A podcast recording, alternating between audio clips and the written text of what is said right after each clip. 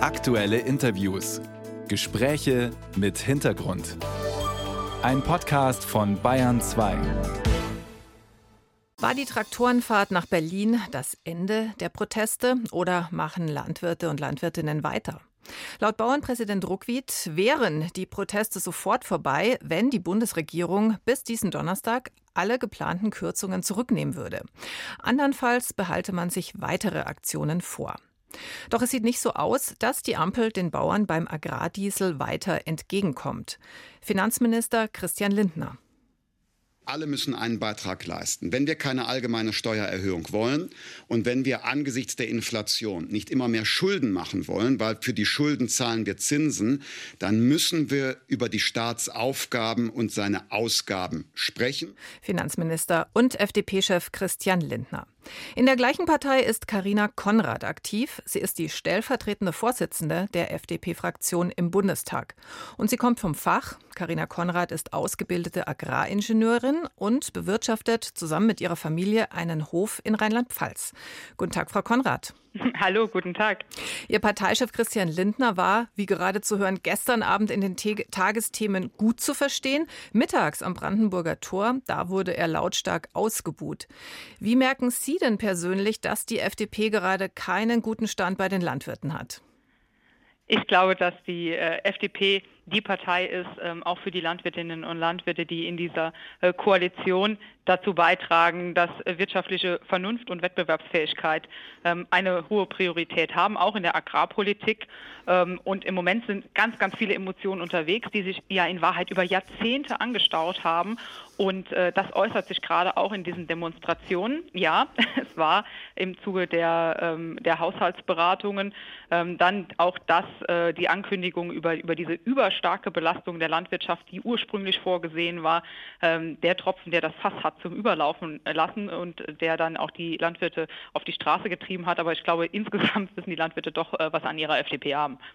Beim Agrardiesel, um jetzt mal das aktuelle Beispiel zu nehmen, was das Fass zum Überlaufen gebracht hat, wie manche sagen Sie auch gerade. Beim Agrardiesel also soll es bei den geplanten Kürzungen bleiben. Sie bewirtschaften ja selbst einen Hof. Wie finden Sie es persönlich, dass Subventionen wegfallen? Naja, es bleibt ja eben nicht bei den geplanten Kürzungen, sondern die äh, Einsparvorschläge, die wurden ja schon stark verändert. Die grüne Nummer bleibt.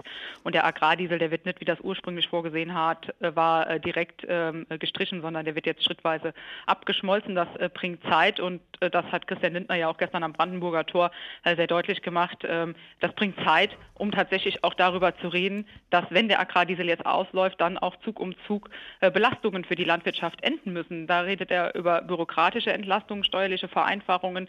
Denn am Ende geht es ja darum, und das ist ja auch sehr, sehr deutlich zu spüren bei den Protesten, dass Wettbewerbsfähigkeit äh, und die Wirtschaftlichkeit äh, auch von Betrieben ganz zentral ist. Und das kann man auf Dauer nicht mit staatlichen Förderungen sichern, sondern das geht nur mehr, mit mehr Freiheit und ähm, auch den Verzicht auf unglaublich teure und kostenintensive Auflagen. Und äh, das ist das Angebot, was wir der Landwirtschaft machen. Und äh, wir kämpfen auch dafür, diese Freiheiten in gesetzgeberischen Prozessen umzusetzen. Hm. Und äh, das ist dringend notwendig, weil das hat sich doch, glaube ich, in den den äh, letzten Wochen, das ist auch ein Erfolg der Proteste der Landwirte, ähm, dass sich das in den letzten Wochen sehr deutlich auch in der Bevölkerung niedergeschlagen hat, dass man so mit Leistungsträgern in der Gesellschaft am Ende nicht umgehen kann, dass man sie immer weiter mit Bürokratie zuschüttet und quasi jede Innovationskraft in den Betrieben äh, auch zum Erliegen bringt, auch junge Leute quasi davon abhält, aktiv landwirtschaftliche Betriebe zu übernehmen. Das Gegenteil brauchen wir doch. Landwirte sind doch auch im ländlichen Raum Stabilitätsfaktoren. Sie sichern ja mehr wie die landwirtschaftlichen Betriebe und die Ernährung, sondern sie sind ja auch Teil vom kulturellen Leben und äh, vom Dorfzusammenhalt. Und Aber äh, dass Frau, wir das jetzt Frau auch Konrad, fokussieren, das ist schon ziemlich wichtig. Bürokratieabbau ist natürlich etwas, was äh, schon lange gefordert wird, äh, was auch immer gut klingt. Schauen wir mal, was jetzt auch derzeit wieder diskutiert wird, ist die Tierwohlabgabe. Also das bedeutet, Verbraucher zahlen etwas mehr für tierische Produkte und mit diesem Geld können Landwirte dann ihre Ställe tierfreundlicher umbauen. So eine, ja, sag ich jetzt mal Zwangsabgabe, das ist etwas, was man ja eigentlich nicht mit der FDP verbindet. Aber würde Ihre Partei da sicher mitmachen? Wir haben einen unglaublich hohen gesellschaftlichen Anspruch gerade an die Tierhalter. Und ähm, wir sehen auf der anderen Seite, dass es sehr, sehr schwierig ist, ähm, das an der Ladenkasse umzusetzen. Wir haben äh, in dieser Koalition äh, ja das Tierhaltungskennzeichen auf den Weg gebracht, das Transparenz schafft, so dass Verbraucher tatsächlich auch sehen, in welcher Haltungsstufe wurden die Tiere gehalten und äh, daraus auch dann die Rechtfertigung für den Preis ableiten können. Das ist ein wichtiger erster Schritt. Den haben wir auch mit einer Milliarde unterlegt. Aber ich glaube schon, dass es legitim ist und auch wichtig ist, darüber nachzudenken, wie man man in einem System, in der sehr, sehr, sehr, sehr viele Landwirte als äh, Produzenten ähm, einer sehr hohen Marktmacht gegenüberstehen, wie man hier auch für einen fairen Ausgleich sorgt.